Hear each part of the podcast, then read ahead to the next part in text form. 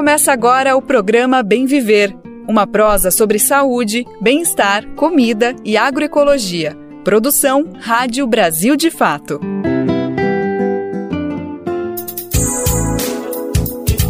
Hoje é quarta-feira, dia 3 de maio de 2023. O Bem Viver tá no ar com mais uma edição inédita para você.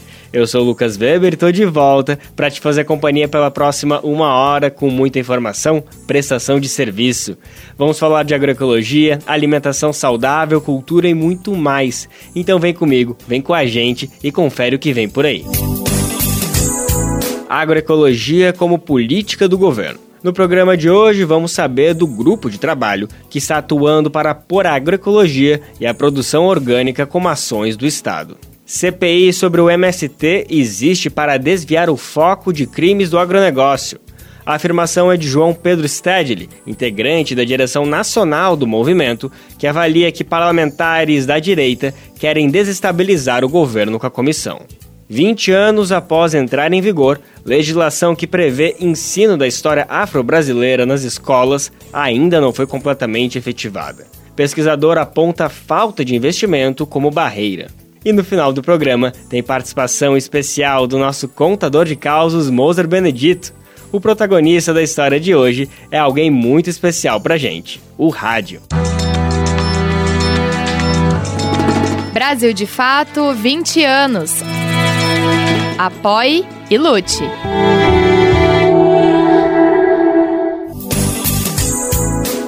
A gente está no ar com Bem Viver de segunda a sexta-feira, sempre às 11 horas da manhã na Rádio Brasil Atual 98,9 FM na Grande São Paulo e também pela nossa rádio web no site radiobrasildefato.com.br, que você pode ouvir em todo o mundo. Dá para conferir o nosso programa nos aplicativos de podcast e na rede de rádios parceiras que retransmitem um bem viver de norte a sul do país. São mais de 100 emissoras. Dá um orgulho imenso falar isso todo dia, gente. E faça parte dessa rede também. Para saber como, vá em radiobrasildefato.com.br e acesse como ser uma rádio parceira. E quem quiser, também pode mandar o seu recadinho aqui pra gente, viu? Você pode participar ativamente dessa prosa que não acaba aqui no rádio, mandando e-mail para rádio@brasildefato.com.br e também dá para mandar o recadinho pelo WhatsApp. O número é 11 95691 6046. Vou repetir porque eu sempre falo rápido, né? 11 95691 6046. Programa Bem Viver. Sua edição diária sobre saúde, bem-estar, comida e agroecologia. A gente começa o Bem Viver de hoje falando de como estão os caminhos para que a agroecologia se torne uma política de Estado. Na verdade, quais são os caminhos para que ela volte a ser? Por que isso? É importante a gente começar esse papo falando de algo que aconteceu em 2012, durante a Marcha das Margaridas em Brasília. Esse super evento, protagonizado por agricultoras de todo o país, acontece anualmente em Brasília. E naquele momento, em 2012, essa mobilização foi atendida pela então presidenta Dilma Rousseff, que se comprometeu a criar um plano nacional de agroecologia e produção orgânica. Entre os muitos objetivos, essa ação pretendia ser um ponto central para ajudar a organizar todas as iniciativas espalhadas pelo país que atuam pela agroecologia. As coisas caminharam bem nesse sentido por alguns anos, até que veio o governo Bolsonaro e adivinha, esvaziou esse espaço. Agora, na terceira gestão de Lula, a política está sendo retomada ainda tem alguns passos para que ela volte a funcionar definitivamente. No momento, está em ação um grupo de trabalho para poder recompor a iniciativa. Quem vai contar em detalhes para a gente como está esse processo e quais são os caminhos daqui para frente é Flávia Londres. Ela é integrante da Secretaria Executiva da ANA, a Articulação Nacional de Agroecologia, e também está integrando esse grupo de trabalho que está bem por dentro de tudo que está acontecendo. A gente vai conferir agora esse papo que eu tive com Flávia Londres. Antes de começar nosso papo, eu preciso te cumprimentar, Flávia. Obrigado pela tua disponibilidade. Vai ser ótimo ter esse papo contigo. Obrigado mais uma vez por esse tempinho para falar aqui com o Brasil de Fato e com o Bem Viver, viu? Oi, Lucas. Oi, pessoal. Sempre bom estar aqui com vocês. Que ótimo, que ótimo. Flávio, para começar, eu acho que é legal a gente dar um passinho atrás, ser bem didático e explicar primeiro esses, essa sopa de letrinhas, né? CNAPO, PNAPO, enfim, tem várias letrinhas aí funcionando que explicam que estão por trás de uma coisa fundamental que é trazer a agroecologia como uma pauta, como uma política pública, né? Como tornar a agroecologia não só como ela já é super potente, super forte no Brasil, disseminada em diversos coletivos pelo país de norte a sul, conseguem exercer a agroecologia, produzir alimentos saudáveis e distribuir para a população, mas tem esse passo importante que é inserir ela dentro dos mecanismos de produção, das políticas públicas de distribuição e geração de renda do governo federal.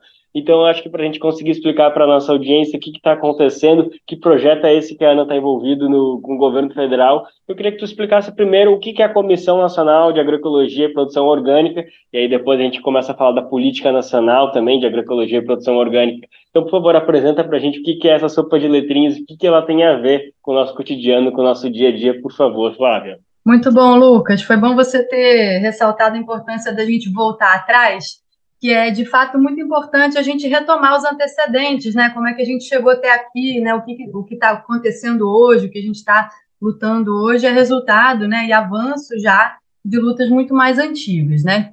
É, então é importante retomar o seguinte: foi uma demanda muito, é, durante muitos anos, uma demanda do movimento agroecológico no Brasil, das organizações da sociedade civil, que são ONGs, movimentos sociais do campo, é, organizações de povos tradicionais, a criação de uma política de agroecologia. O que, que existia no passado? A gente tinha programas, tinha é, projetos, tinha ações governamentais que aqui e ali apoiavam a agroecologia, mas dispersas em órgãos diferentes, em ministérios diferentes, muitas vezes não se, não se conversavam, muitas vezes até caminhavam em sentidos opostos. Às vezes você tinha no mesmo território políticas diferentes que não se articulavam. Então, assim, havia uma demanda de que se criasse uma política nacional de agroecologia, articulando, combinando as ações de forma convergente para que elas pudessem ter maior efetividade, mais amplitude, ganho de escala, tudo isso, né? Então, como eu disse, era uma demanda antiga, e aí é importante lembrar que foi na Marcha das Margaridas, que é um evento que acontece a cada quatro anos, é organizado pela CONTAG e vários movimentos de mulheres do Brasil, é, que foi na Marcha das Margaridas em 2012, perdão, em 2011, é, que é, era uma essa estava essa essa, essa demanda estava na pauta da marcha e naquele momento naquela marcha a Dilma lá se comprometeu a Dilma era presidente da República né na época presidenta ela se comprometeu em criar uma política nacional de agroecologia foi um processo que durou mais ou menos um ano. É, as organizações da sociedade civil que se articulam na ANA, Articulação Nacional de Agroecologia, se envolveram muito intensamente nessa construção. Teve seminários regionais para pensar as propostas da sociedade civil para a criação da política, um seminário nacional, muitos diálogos com o governo. Na época, quem é, é, abraçou a ideia, quem é, acolheu né, a, a, proposta foi o Ministério do Meio Ambiente. É, até que em 2012 foi lançada finalmente por decreto a Política Nacional de Agroecologia e Produção Orgânica, que a gente chama de PNAPO, né? Faz assim essa sigla PNAPO. É, e junto com a política foi criada a SENAPO, que é a Comissão Nacional de Agroecologia e Produção Orgânica, que é uma comissão, é um espaço de diálogo, um espaço institucional de diálogo entre o Estado e a sociedade civil, assim como existem muitos outros conselhos e comissões, né, de diálogo entre o Estado e a sociedade civil, como a Comissão Nacional de o Conselho Nacional de Saúde, o Conselho Nacional de Segurança Alimentar e Nutricional. Então, foi criada a SENAP, a Comissão Nacional de Agroecologia, com os objetivos de, é, de planejar e monitorar a implementação do Plano Nacional de Agroecologia e Produção Orgânica. De, primeiro, elaborar o plano, quer dizer, embaixo da política vem um plano, então a Senapo tem essa, esse papel de elaborar o plano, é, é, e monitorar e avaliar a implementação do Plano Nacional de Agroecologia e Produção Orgânica. É, o principal objetivo da, da, da PINAPO e do PLANAPO, que é o plano, né, é, foi justamente o de integrar as diferentes, os diferentes ministérios. Então, é um, é um órgão é, intersetorial, interministerial, participam representantes de vários órgãos e vários ministérios, porque justamente esse é o objetivo da, da ideia, né? Você é, integrar os diferentes setores, os diferentes temas em ações convergentes, articuladas. É, e o principal objetivo da política foi esse. A gente teve algumas novidades, algumas é, ações foram criadas a partir da Senapo, do trabalho da Senapo, mas eu acho que o grande mérito da Senapo foi ter essa, essa coisa de integrar e articular os diferentes temas em, em ações convergentes. É, a Senapo, ela é constituída, foi constituída, né, enquanto ela existiu, é, com participação é, paritária, que a gente chama. Metade da composição são membros do governo e a outra metade são membros da sociedade civil. É, e nós, da ANA, é, é, ocupamos intensamente, né, essa, participamos intensamente desse, desse trabalho, dessa construção, é, nos, e, muitas subcomissões temáticas que foram, então, além dos membros, tinha sub, subcomissões temáticas com mais participantes da sociedade civil. Então, foi um trabalho muito importante que se desenvolveu ao longo de alguns anos, até a Senap ser dissolvida. Ela, na verdade, ela parou de funcionar, as reuniões pararam de ser convocadas ainda no governo Temer, né? A última reunião aconteceu ainda no início do governo Temer, e ela foi oficialmente dissolvida é, pelo, pelo Bolsonaro no início, quando ele, no início do seu governo, quando ele é, fechou todos os espaços institucionais de participação social, né? E agora a gente está nesse momento de alegria, de euforia, né, de esperança, é, com a retomada do, do, do, da possibilidade de diálogo com o governo federal, né, que a gente está de novo num ambiente democrático, com perspectivas né, de, de criação, implementação, ampliação de políticas sociais, né, que o interesse da população, né, é, principalmente da população mais pobre. É, e a gente, então, né, nesse momento também de retomada da comissão. Perfeito, Flávio. Você conseguiu traçar a linha do tempo que eu realmente queria ouvir. Eu acho que todo mundo que está nos acompanhando conseguiu entender. Eu só queria que tu falasse um pouquinho mais desses anos em que a PNAP e a SINAP exerciam suas funções, um pouquinho mais dessas funções, dessas conquistas que aconteceram, né? Teve muito trabalho envolvido diretamente com o PAA, o Programa de Aquisição de Alimentos, o PNAE, o Programa também Nacional de Alimentação Escolar. É, esses órgãos aqui da, envolvidos na agroecologia também tiveram uma atuação importante para o fortalecimento desses dois programas tão importantes para o combate à fome no Brasil. Tem como traçar essa linha de conexão entre os dois?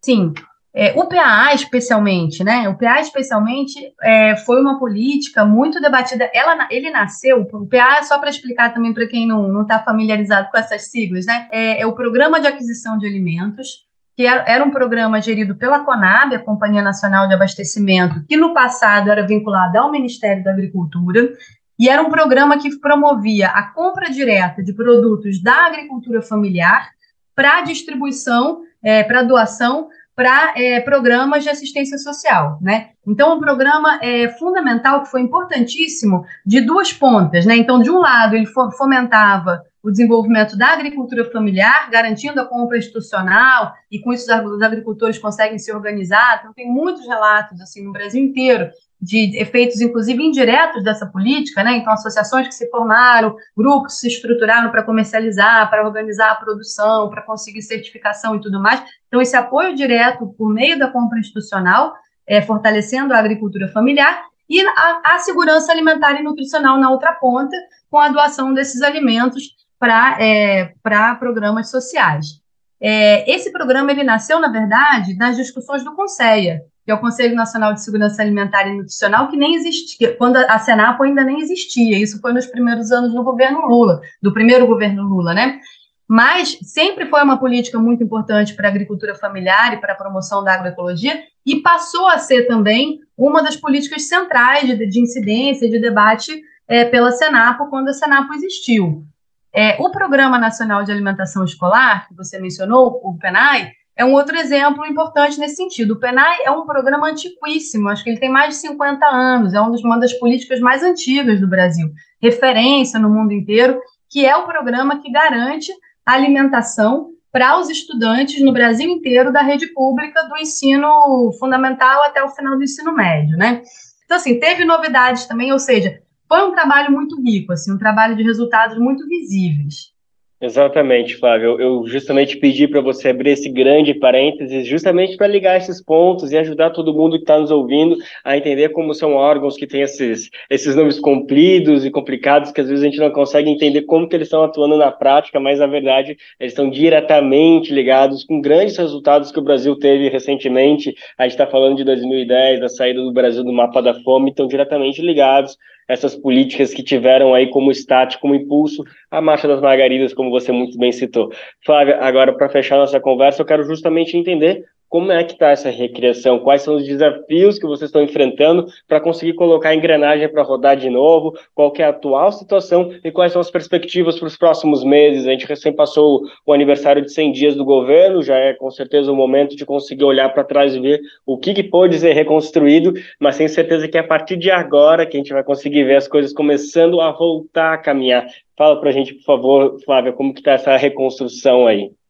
É, um resumo assim, né, do, do, da situação do momento atual, né? A Senapo ela está em processo de reconstituição. É um momento de muito trabalho, de muito é, uma sensação assim também de luta contra o tempo, porque como você disse, já passaram os primeiros 100 dias, a gente ainda não tem a Senapo, é, não vai ter ela no próximo mês ainda. Vou explicar. É, a gente tem esse ano é o ano de elaboração do próximo PPA, que é o plano plurianual que determina o orçamento do governo federal para os próximos quatro anos. Então, é um ano de muitas coisas acontecendo ao, mesmo tempo, o governo sendo, sendo formado, né? Porque assim, a gente está nesse início de governo e as pessoas ainda estão, né, ministérios novos. Isso é importante lembrar a dificuldade que o governo está tendo com a criação de muitos novos ministérios, mas sem, sem contratação de, no, de novas equipes, né? Então, assim, é menos gente trabalhando em mais temas, quer dizer, a mesma quantidade de gente trabalhando em mais temas, em mais é, ministérios que são super necessários, né? Mas é um momento de muitos desafios.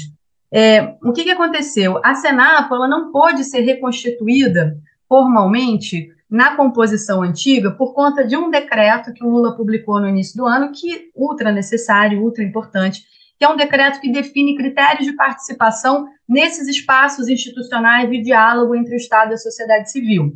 Esse decreto determina que comissões como a Senap, como o Conselho, precisam ter na sua composição pelo menos 50% de mulheres, pelo menos 20%, 20 de negros e negras, e a Senapo, na composição antiga, não cumpria todos esses requisitos. Então, ela não poderia ser recomposta na, na, na formação antiga. Qual foi a solução que a Secretaria-Geral da Presidência da República encontrou? É convocar a, as organizações e órgãos do governo que faziam parte da Senapo, que era a composição antiga da Senapo, e por uma portaria criar com essa composição um grupo de trabalho técnico, que é o a gente chamou de GTT Senapo, é um grupo de trabalho técnico que tem o objetivo de é, organizar a recriação da Senapo. É, organizar a recriação da Senapo, na verdade, inclui não somente criar uma nova composição cumprindo esses requisitos, é todo um momento de debate também do seguinte: quem são órgãos, quais são os órgãos, os ministérios que não participavam, mas que devem participar a partir desse momento. Tem ministérios que não existiam, por exemplo, Ministério dos Povos Indígenas, Ministério da Igualdade Racial, faz todo sentido que eles estejam dentro da Senápolis, não estavam. É, temas prioritários que, tem, né, que não, não, não podem deixar de estar representados nas, nas organizações que acompanham né, esses temas. Então, tem, esse momento é o trabalho de. É, esse, nesse momento, o trabalho que está sendo feito é o trabalho de pensar os critérios, né, como é que vai ser recriado o decreto que vai recriar a Senado. Inicialmente, foi dado um prazo de 45 dias né, de trabalho para essa comissão, esse grupo de trabalho é, organizar né, e, e, elaborar esse, né, uma, uma, minuta desse decreto que vai relançar a Sanapo, mas a gente já sabe que esse prazo não, não, não vai ser cumprido. Então, provavelmente vai ser lançado, vai ser feita uma prorrogação de mais 45 dias e provavelmente a nova Senapo vai passar a existir a partir de junho. O que é um desafio muito grande também, porque a gente fica com metade do ano, a nova Senapo vai ter o desafio de elaborar o próximo Plano Nacional de Agroecologia e Produção Orgânica, o próximo Planapo, é, que vai ter, né, essa é a, é, é a prática, né, a, a mesma, ele, ele, é sincronizado com o PPA, que é o Orçamento da União, né, que está sendo elaborado esse ano, então, assim, é um ano que a gente está reconstruindo a Senapo, vai ter que elaborar o próximo Planapo, avaliar os anteriores, elaborar o próximo, incidir sobre o PPA também, porque não adianta a gente preparar uma, um, um, plano de agroecologia com ações que não estão previstas no PPA, e o PPA está sendo elaborado agora. Então, assim, é todo esse trabalho de tudo acontecendo ao mesmo tempo, aquela expressão que a gente usa, né, de trocar, trocar a roda com o carro andando, E, mas assim, é um momento de muitos desafios, mas é um momento também de muita esperança, de muita animação. Eu acho que todo mundo que está envolvido nesse processo está muito motivado, né, a trabalhar e dar o melhor de si para que essa construção seja a mais ampla, participativa e melhor possível.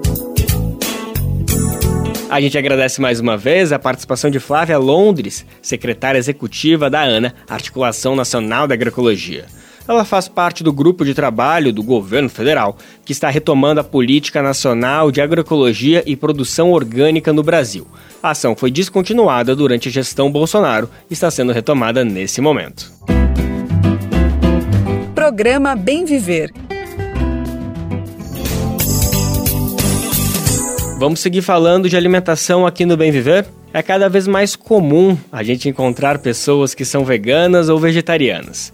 Essas duas práticas alimentares tiram o consumo de carne, seja ela bovina, suína, de frango, enfim, da nossa rotina. Há quem seja contrário ao sofrimento dos animais, quem queira adotar uma dieta mais leve, que seja alérgico à proteína da carne ou faça a opção por motivos religiosos. Outro motivo, que também faz parte dos princípios desse estilo de vida, é a sustentabilidade. De fato, a grande produção de carne gera impactos ambientais que geram, por exemplo, as mudanças climáticas. Por outro lado, o consumo desse alimento faz parte da cultura brasileira.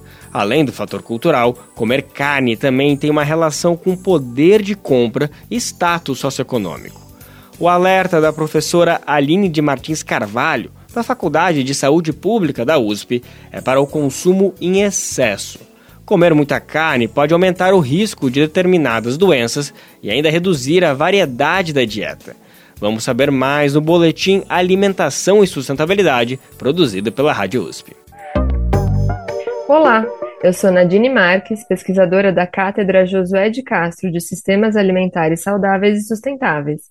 E hoje vou conversar com a doutora Aline Martins de Carvalho, que é professora do Departamento de Nutrição e coordenadora do Sustentária, núcleo de extensão que discute alimentação sustentável, todos da Faculdade de Saúde Pública.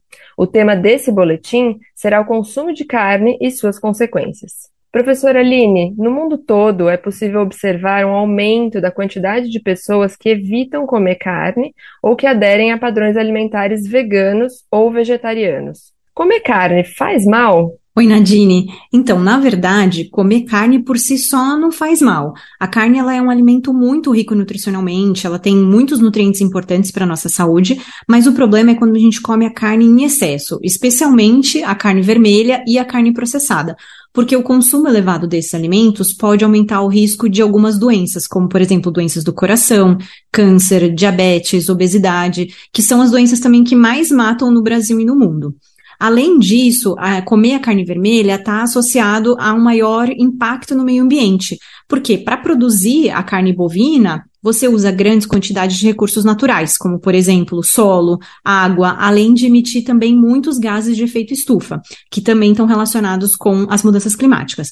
No Brasil, por exemplo, a gente sabe que a maioria das pessoas come uma quantidade grande de carne, independente até da renda, porque a carne ela é um alimento é, cultural e também relacionado com um elevado so, é, status socioeconômico.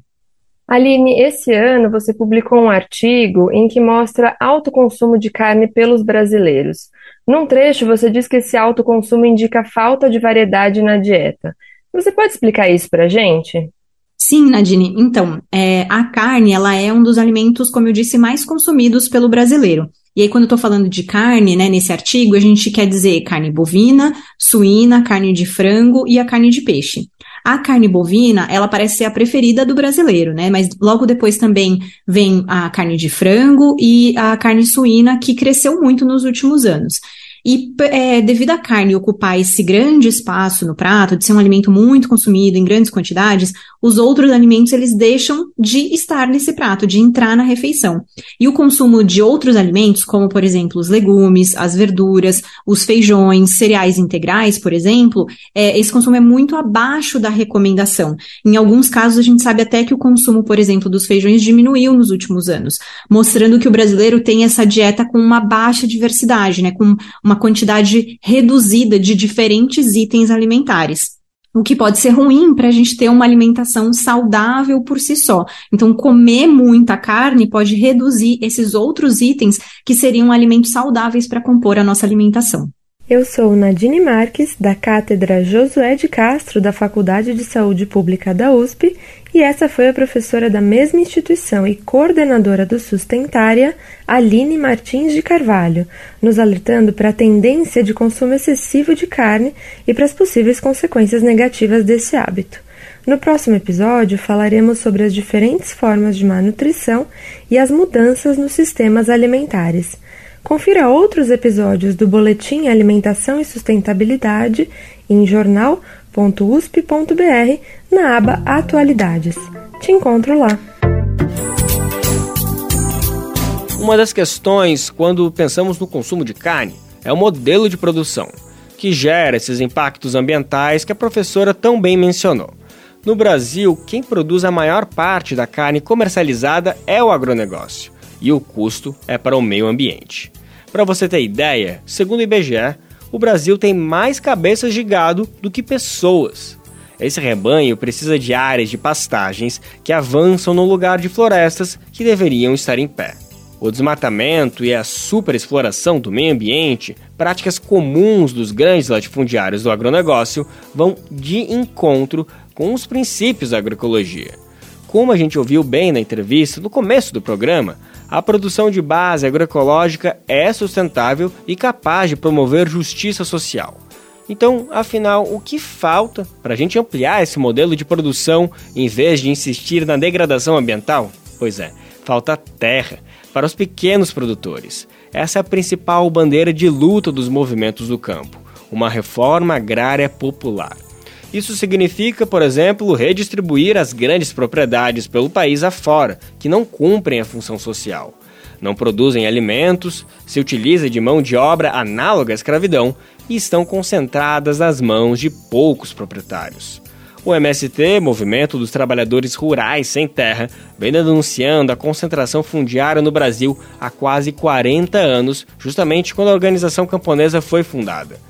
Nesse último mês de abril, os sem terra ocuparam fazendas que se encontravam nessa situação de dívida com a função que deveriam cumprir socialmente. A resposta foi a criação de uma CPI na Câmara para investigar a atuação do movimento. O pedido de instauração da comissão é liderada pela bancada ruralista, que representa o setor do agronegócio. Desde então, o movimento tem denunciado que não existe um fato comprovado para a existência da CPI. Para João Pedro Stedley, da direção nacional do movimento, a comissão também visa desviar o foco de crimes do agronegócio e desestabilizar o governo. Quem vai trazer mais informações sobre tudo isso que está acontecendo para a gente é a repórter do Brasil de Fato, Talita Pires. A criação de uma comissão parlamentar de inquérito para investigar atividades do MST, o Movimento dos Trabalhadores Rurais Sem Terra, serve para desviar o foco de ilegalidades cometidas pelo agronegócio. Essa é a avaliação de João Pedro Stedley, da direção nacional do movimento, diante do anúncio da CPI na semana passada, na Câmara dos Deputados.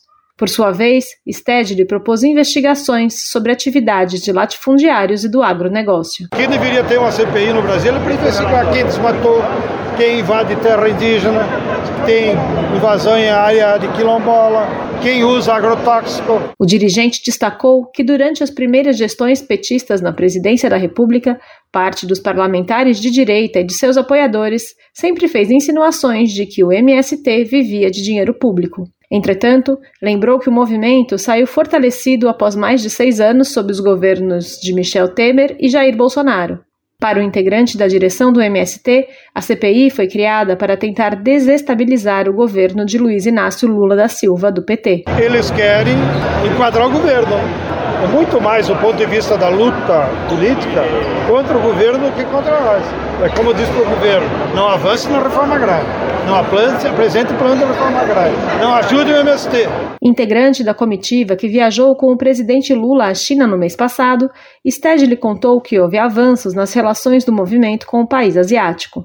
Desde 2022, há um acordo, inicialmente assinado com o Consórcio Nordeste, para fornecimento de maquinário para pequenos agricultores. Após a visita deste mês, ficou acertado que empresas chinesas enviarão cerca de 50 exemplares de máquinas agrícolas voltadas para pequenas propriedades. A chegada está prevista para os meses de agosto e setembro, e, na sequência, haverá um período de testes. O passo seguinte é a criação de empresas com capital brasileiro e chinês para a fabricação no Brasil das máquinas que se mostrarem mais úteis. Todos os nossos assentamentos precisam de máquina. Ninguém quer lá continuar com a enxada. Tá? Mesmo para tu substituir o herbicida, por exemplo, que é um veneno, tu tem que ter uma capilaneira mecânica. Tu não vai ficar com a enxada capinando 10 hectares. Mas se você tem um tratorzinho, você capina e elimina o veneno, o herbicida, entendeu? Stedley falou ainda sobre a relação com o ministro da Agricultura, Carlos Fávaro. O chefe da pasta falou na semana passada, em declarações a jornalistas, que defende o direito à terra.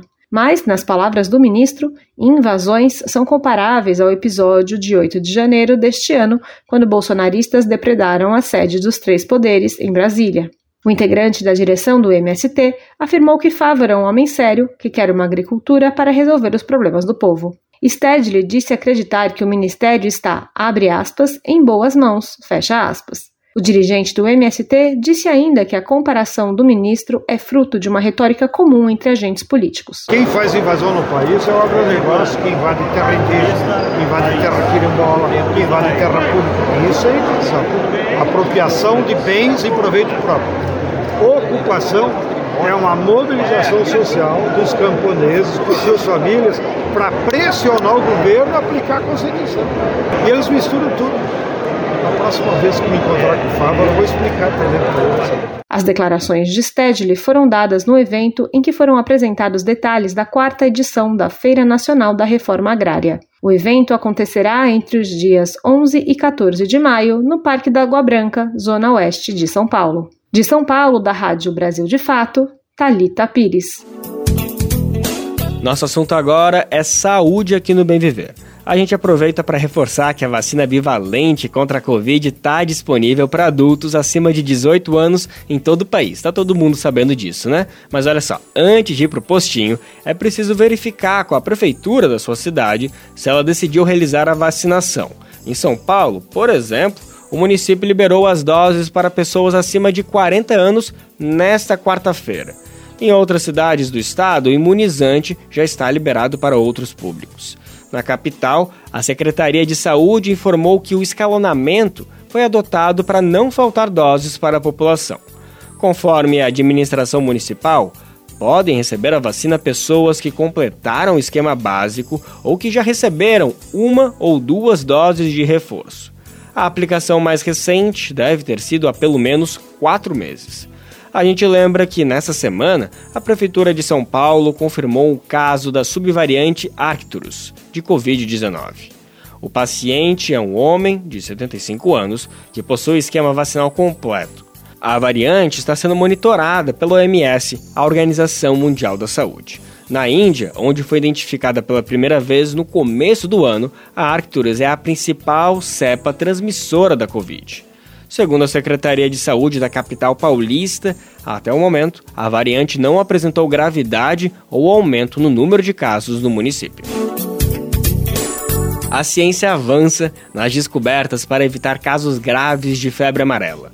A arbovirose faz parte da lista das doenças tropicais negligenciadas. Essa denominação, negligenciadas, é uma menção ao fato de que essas enfermidades são as que menos recebem investimentos em pesquisas, produção de medicamentos e vacinas, mesmo sendo as que mais matam no mundo. No caso da febre amarela, a gente tem vacina aqui no Brasil e ela está disponível de graça no SUS para quem quiser tomar a qualquer hora, é só procurar o postinho de saúde mais perto da sua casa. O que pesquisadores de universidades dos Estados Unidos descobriram é que os anticorpos sintéticos podem ser eficientes no tratamento da doença. Esse estudo também contou com a participação de cientistas da Universidade de São Paulo. Esses anticorpos sintéticos, como o próprio nome pressupõe, são proteínas criadas em laboratório que imitam a estrutura e a função dos anticorpos naturais produzidos pelo nosso sistema imunológico a gente vai entender melhor como eles funcionam na reportagem de Tatiana Alves, da Rádio Nacional. Os anticorpos sintéticos são eficazes contra a febre amarela. Um estudo realizado com a participação do IOC, Instituto Oswaldo Cruz, demonstrou que os compostos testados conseguiram impedir o agravamento da infecção e prevenir mortes.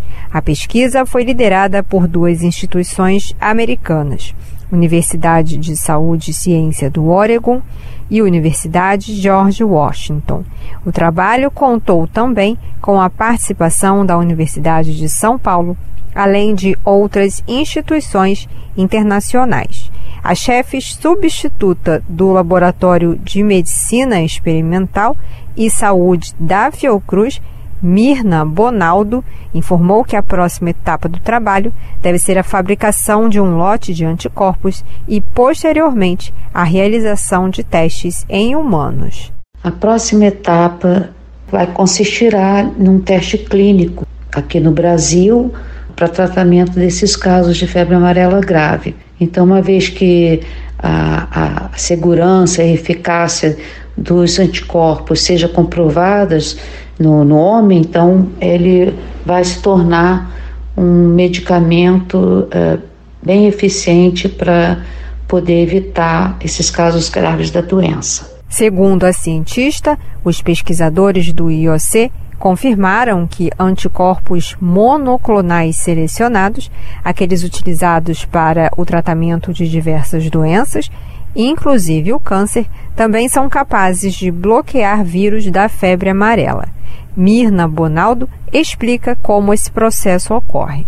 Essa terapia com anticorpos, ela seria é, empregada principalmente nos casos graves da doença que provoca uma alta taxa de mortalidade. Você tem uma alta taxa de vírus circulando no organismo.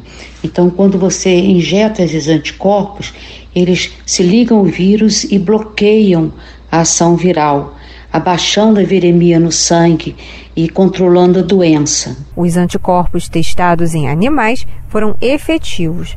Todos os 10 macacos tratados sobreviveram à infecção. Nenhum apresentou danos no fígado, órgão altamente afetado pelo vírus. A presença do microorganismo da febre amarela no sangue dos primatas também não foi detectável. Os resultados indicam que os anticorpos monoclonais devem seguir para testes em seres humanos. Porém, uma das desvantagens dos anticorpos sintéticos é o alto custo. A vacina da febre amarela é oferecida de graça pelo Sistema Único de Saúde em todo o território brasileiro e recomendada pelo Ministério da Saúde, com a primeira dose aos nove meses e reforço aos quatro anos. Todo adulto que ainda não recebeu a vacina antes dos cinco anos deve receber o imunizante. A dose é contraindicada para quem tem alergia grave a ovo imunidade reduzida, doenças autoimunes, está em quimioterapia, radioterapia ou em tratamento com imunossupressores. Na última epidemia registrada no Brasil, entre 2016 e 2019, cerca de 2.200 casos foram registrados e 759 pessoas morreram. Da Rádio Nacional no Rio de Janeiro, Tatiana Alves. O que você faz com os medicamentos vencidos? Essa é uma boa pergunta, né? É comum a gente comprar comprimidos, tomar alguns e depois esqueceu, né? Fica lá na caixinha, em algum canto, enfim, nunca mais vê. Seja porque interrompeu um tratamento ou porque não teve necessidade de usar a medicação por um determinado período. Se você pega esses medicamentos e joga no lixo comum, está fazendo algo muito errado. As substâncias descartadas incorretamente podem contaminar a água e o solo, causando problemas de saúde para a população. Vamos descobrir como fazer o descarte correto com Daniel Lameiro. Você sabe como deve ser feito o descarte de medicamentos de forma correta? De acordo com a Política Nacional de Resíduos Sólidos, o procedimento deve ser feito em locais apropriados como postos do SUS e farmácias por conta dos resíduos químicos presentes que podem contaminar o meio ambiente, é preciso ter cuidado com a maneira de se desfazer dos remédios. Se o medicamento for jogado em local inapropriado, como lixo comum ou esgoto, as substâncias podem contaminar a água e o solo. No Brasil, há um decreto que exige que as farmácias e drogarias realizem a logística reversa, ou seja, Os estabelecimentos devem se responsabilizar por fazer o recolhimento de remédios vencidos. Essa função evita que os produtos sejam consumidos indevidamente ou então que se dissolvam e entrem em contato com o meio ambiente. Segundo o Conselho Federal de Farmácia, a população brasileira gasta, em média, 82 dólares por ano em remédios de prescrição. Isso equivale a aproximadamente 410 reais. Em países como os Estados Unidos, por exemplo, que não possuem um sistema de saúde como o SUS, este valor pode chegar ao equivalente a R$ 5.360 ao ano. Vale ressaltar que existem também iniciativas locais de solidariedade que recebem doações de remédios que estejam dentro do prazo de validade. Você pode se informar sobre essa possibilidade entrando em contato com uma unidade do SUS mais próxima. Confira também na versão online desta matéria um link com os locais de coleta de medicamentos vencidos. Do Recife, da Rádio Brasil de Fato, com reportagem de Mariana Lemos. Locução: Daniel Lamir. O Brasil tem uma dívida histórica com diversos grupos da população. Ao longo das últimas décadas, políticas públicas têm sido implementadas para minimizar esses prejuízos que são heranças de séculos passados. A Lei Federal 10.639 é um desses mecanismos. A legislação resgata a contribuição do povo negro na história do Brasil e da África ela tem entre os objetivos combater a discriminação por meio da valorização das religiões de matriz africana, dos intelectuais e dos artistas negros dentro das salas de aula. Em 2023, a medida completou 20 anos, mas ainda são poucas as escolas que aplicam de forma integral. Uma das barreiras, segundo a historiadora Ana Paula Brandão, é a falta de investimentos em material didático, formação continuada e ações diretas para sua efetividade. Mas há exemplos de que é possível sim colocar o tema em discussão com os estudantes. A Escola Municipal Deputado Caio Sérgio Pompeu de Toledo, em São Paulo, é um exemplo. A gente vai conhecer mais sobre essa experiência com a repórter Beatriz Draghi Ramos, agora no Mosaico Cultural de hoje. Há 20 anos, a Lei 10.639, que tem por objetivo resgatar a contribuição do povo negro nas áreas social, econômica e política pertinentes à história do Brasil e da África, foi instituída. Mesmo depois de duas décadas, ainda são pontuais as escolas que aplicam a lei de forma integralizada. Na Escola Municipal Deputado Caio Sérgio Pompeu de Toledo, Localizada na zona leste de São Paulo, por exemplo, o projeto Mediadores de Leitura chama a atenção para a história da África e para a luta dos negros no Brasil. Renilde dos Santos, pedagoga e professora de leitura, diz que a implementação da lei vem da busca dos próprios professores da instituição. Os nossos estudos referentes à Lei 10.639, ela vem de uma busca, na verdade, do grupo né, em fazer um trabalho mais efetivo para a comunidade. Então, percebendo que nós estamos inseridos num bairro onde 90% da população é negra, então precisamos é, revisitar. A gente teve que revisitar o nosso projeto político-pedagógico e fazer as adaptações para que essa lei realmente se efetivasse um processo difícil, árduo, mas que a gente vem a cada dia é, nos debruçando para efetivar. E aí, é, cada professor na sua disciplina, né, vai tentando encaixar ali é, esse tema. No meu caso, sala de leitura, eu trago a literatura como uma ferramenta de escritores negros, de escritores indígenas, indo a, já para a lei 11 mil, né, que, que inclui os povos originários. Fruto da luta do movimento negro, a ideia da lei foi colocar finalmente a valorização dos intelectuais, artistas negros e das religiões de matriz africana nas salas de aula para equiparar a construção dos conhecimentos dentro do ensino, combater a discriminação e gerar representatividade. Renilde usa seu exemplo para falar da importância da lei. Eu uso muito o meu exemplo. Eu estudei nessa escola e eu fui me descobrir como adolescente preta já no nono ano saindo da escola, porque eu queria o tempo todo me embranquecer. Então é importante por conta disso, para que as crianças se vejam representadas na literatura, na escola e, e com isso elas fiquem empoderadas. E elas comecem a refletir em cima disso e ser os agentes multiplicadores disso, dessa educação antirracista, de combate à violência, ao racismo. Ex-aluna da Escola Deputado Caio Sérgio Pompeu de Toledo, Rafaela cursa agora o ensino médio em uma escola estadual e sente falta dos conteúdos relacionados à história da África e da cultura afro-brasileira na nova escola. Para continuar se debruçando sobre os temas, ela participa como monitora do projeto Mediadores de Leitura. No momento eles não estão dando nada sobre isso, aqui dava mais. O dia a dia do projeto é bem tranquilo. A professora resolveu da gente ir pro, pra feira para ler trechos de livros ou declarar poesias que tem, que, que fala sobre essa questão da, da questão afro. E eu achei muito interessante esse projeto. Eu gostei bastante de participar. O tema da história da África e da cultura afro-brasileira, assim como o racismo, são debatidos cotidianamente nas aulas da estudante de 11 anos, Melissa Dias Portugal. Por conta disso, os episódios de racismo na escola têm diminuído drasticamente.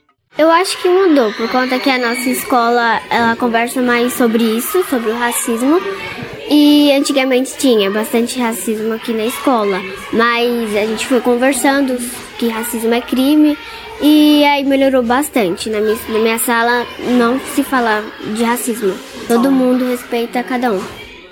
E tem algum livro assim que você goste muito, que você tenha lido esse, nesse projeto aqui da leitura? Sim, é da Carolina Maria de Jesus. Eu gostei bastante também por conta que ela é negra, guerreira, trabalhadora, é, ela, ela é catadora de lixo e conforme com os lixos que ela pegava tinha papéis e aí ela escrevia muitas coisas da vida, da realidade dos negros e ela morava na favela, então ela escrevia tudo o que acontecia por lá. E aí, hoje, é, antigamente ela era virou né, uma escritora de grande sucesso. E aí é muito legal. Eu acho que só agora no nosso mundo assim tem que parar o racismo por conta que, né?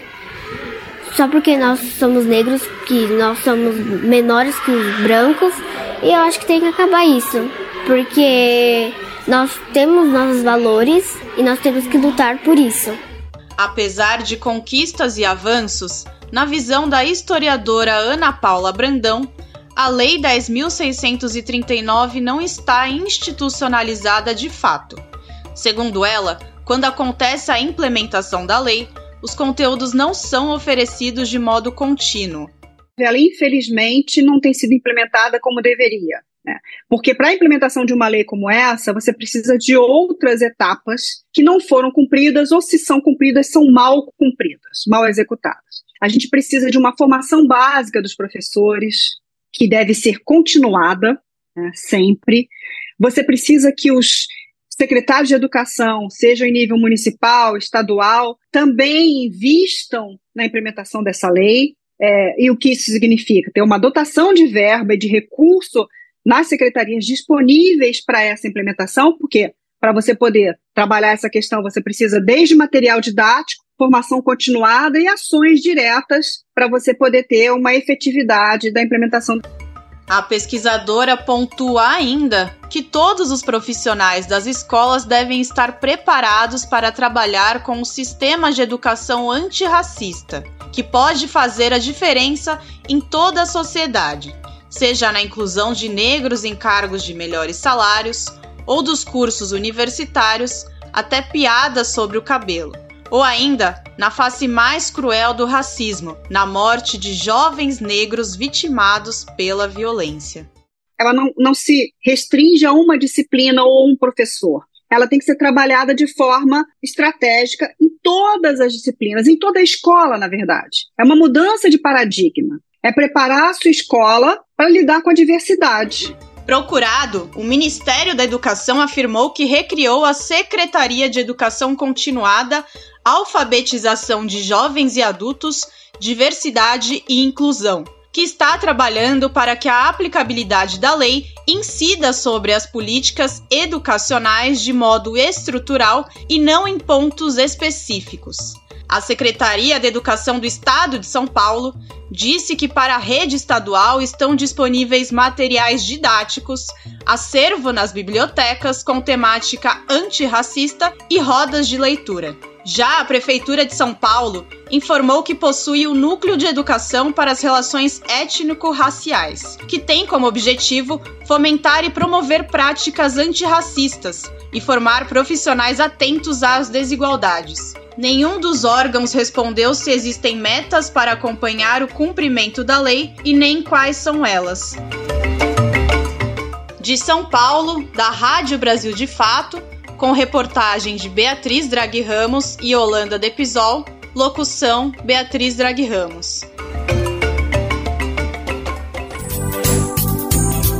Tem artista que, mesmo com uma trajetória curta, é capaz de deixar um registro imensurável na história. Um caso emblemático é de Chico Sainz. Ele faleceu jovem, com 30 anos, por conta de um acidente de trânsito. O ano era 1997. Mas é impressionante como Chico Sainz foi capaz de provocar uma verdadeira revolução na música brasileira e também no pensamento crítico, de forma geral.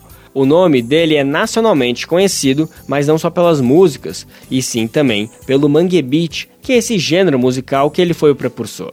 Este ano, a família de Chico Sainz fez um gesto muito nobre e importante para toda a legião de fãs do artista e para a cultura de forma geral.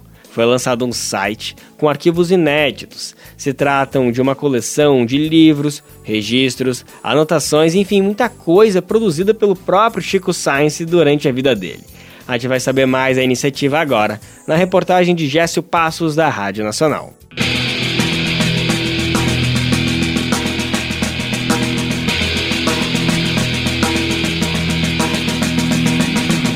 O caos e a lama marcaram a história da música brasileira. O movimento Mangue Beat jogou luzes para a periferia de Recife, para uma ebulição de ritmos como maracatu, rock, hip hop e música eletrônica. À frente desse movimento, Chico Sainz, com sua Nação Zumbi, transformaram a música dos anos de 1990. Mas com apenas dois discos gravados em 1997, Chico partia aos 30 anos após um acidente de carro numa rua entre Recife e Olinda. 26 anos depois do trágico acidente, parte da história de Chico Sainz chega ao público. Em março, a família do músico lançou um site com arquivos pessoais do artista. A irmã de Chico, Gorete França, responsável pelo projeto, fala sobre o que o fã já pode encontrar das anotações do músico. Ali eles encontram letras de música, é, fragmentos de letras que você vai ver em cadernos diferentes. Ele anotava uma mesma ideia, depois ele ia, continuava a ideia no outro caderno. Você vai encontrar lista de compra, telefone de pessoas, é, ideias de como organizar o palco para um show, ou como, era, como ele compunha, como ideias para compor uma música. Era como se fosse uma partitura, mas uma partitura à moda Chico Sainz, né? O manifesto Caranguejos com Cérebro, de 1992, de Fred 04, líder do Mundo Livre SA, deu voz ao Mangue Beat e alertou que bastaram poucos anos para os produtos da fábrica Mangue invadirem o Recife e começarem a se espalhar pelos quatro cantos do mundo. E Recife, com seus mangues e rios, sua desigualdade social, sua sonoridade passou a ser cantada por jovens de todos os cantos. Após tanto tempo, o caos e as injustiças continuam atuais. O colega jornalista Lucas Por Deus Leon gravou um áudio interpretando um texto de Chico Sainz presente em um dos cadernos do arquivo. O futuro avança em direção ao passado. E quando chegar a hora, o encontro com o tempo real é a hora de tudo mudar e o mundo será outro como nunca jamais se viu. Gorete França fala também da herança de seu irmão Chico Sainz e das ideias sempre à frente de seu tempo. Chico era um cara muito, muito à frente do seu tempo, né? Então tem muitos termos relacionados a cyber, a tecnologia, a coisas que não eram tão comuns naquele tempo, né? No tempo em que ele escreveu, ou eram coisas recém-chegadas, mas ele tinha essa visão futurista e plugada. Né? Eu imagino o que ele faria hoje com tanta diversidade de acesso, de, de tecnologias, de coisas diferentes. Está prevista a digitalização completa de 27 cadernos em que Chico anotava ideias para músicas, fazia listas e escrevia poesias. No momento, foram divulgados apenas sete cadernos. A ideia é que a cada três meses sejam lançados mais sete arquivos. Esse material e outras intimidades de Chico podem ser acessados no site acervochicoscience.com.br. Com sonoplastia de Jailton Sodré, da Rádio Nacional em Brasília, Gésio Passos. Homem roubado nunca se engana. E bora terminar o programa de hoje com ele, Mozart Benedito, o maior contador de causos do Brasil, eu não tenho dúvidas sobre isso.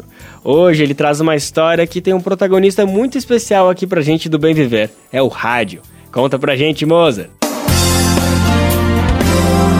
Colunistas Brasil de Fato com Mozart Benedito, escritor, geógrafo e contador de causos. Ando me lembrando muito de histórias relacionadas com o rádio. Sempre gostei de rádio, mas na minha casa não tinha quando eu era criança. Aliás, pouca gente que eu conhecia tinha. Havia uma novela de rádio voltada para crianças, Jerônimo, o herói do sertão, que eu gostava e ia ouvir na casa de amigos. Os adultos interessados nas notícias e a casa de algum vizinho mais rico para ouvir o repórter Meus conterrâneos contavam muitas histórias sobre como as pessoas se impressionavam com o rádio na primeira vez que ouviam. E para ouvir o noticiário oficial do governo, a hora do Brasil, alguns se postavam na frente do aparelho de rádio como se fosse participar de uma cerimônia, todo mundo calado, só faltava bater a continência. Mas durante o Estado Novo, a ditadura do Getúlio Vargas, tinha uma turma que não era assim. Um bando se reunia na casa do único possuidor de um aparelho de rádio na hora do Brasil para falar mal do Getúlio. Comentavam negativamente as notícias e xingavam o ditador. Um dia, um gozador passou lá nessa hora e, depois de ouvir aquilo tudo, comentou com o dono da casa. Vocês são corajosos, hein? O sujeito quis saber por quê. Ele inventou que o rádio transmitia conversas de quem estava ouvindo diretamente para a emissora, que era ligada a Getúlio Vargas. Os xingamentos chegavam no ditador e um dia a repressão apareceria ali para prender os opositores. O dono do rádio não vacilou, arrebentou o aparelho a machadada. Mas uma coisa interessante aconteceu com um parente distante que eu tinha. Na época da Segunda Guerra Mundial, ele gostava de ouvir as notícias sobre a guerra. O locutor começava falando do local de origem da notícia. Por exemplo, Washington. O presidente dos Estados Unidos determinou isso e aquilo. Havia também muitas notícias vindas de Wellington, a capital da Nova Zelândia. Ele ficava fascinado por esses nomes estrangeiros, Washington e Wellington. Aí nasceram dois filhos gêmeos dele. Não teve dúvida, ia colocar esses nomes neles. Só que sua pronúncia não ajudava. E o dono do cartório, que nem sabia da existência dessas cidades, registrava as crianças de acordo com o que ouvia registrou. Quando jovem, conhecia esses dois gêmeos. Os nomes deles, via escritos, não eram bem Washington e Wellington, eram Osto e Elto.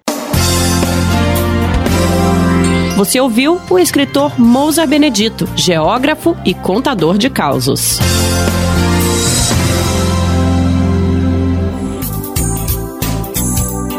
Valeu, Mozart Benedito, que volta com a gente na semana que vem com mais um dos seus causos inacreditáveis.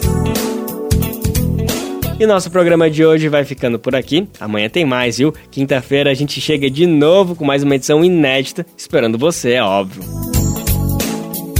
O Bem Viver vai ao ar a partir das 11 horas da manhã na Rádio Brasil Atual 98,9 FM na Grande São Paulo ou no site rádio brasildefato.com.br. Lembrando que o Bem Viver vai ao ar em diversas rádios pelo país, diversas emissoras retransmitem o nosso programa, e ele só completa você encontra no nosso site, na matéria de divulgação diária do programa. Aqui a gente reforça o agradecimento e confiança de se somar nessa nossa caminhada de debate e construção para uma sociedade alinhada ao conceito do bem viver. Muito obrigado por estarem com a gente, vamos nessa que tem muito pela frente. Dá para conferir o Bem Viver nas plataformas de podcast como Spotify, Deezer, iTunes e Google Podcast. Este programa teve apresentação de Lucas Weber e roteiro de Geisa Marques, edição e produção de Daniel Lamir, Douglas Matos e Rodrigo Gomes. Trabalhos técnicos de André Paroche, Adilson Oliveira e Lua Gattinoni. Coordenação Camila Salmásio, direção executiva Nina Fidelis, apoio toda a equipe de jornalismo do Brasil de Fato. Até amanhã. Tchau. Você ouviu o programa Bem Viver, uma prosa sobre saúde, bem-estar, comida e agroecologia. Produção Rádio Brasil de Fato.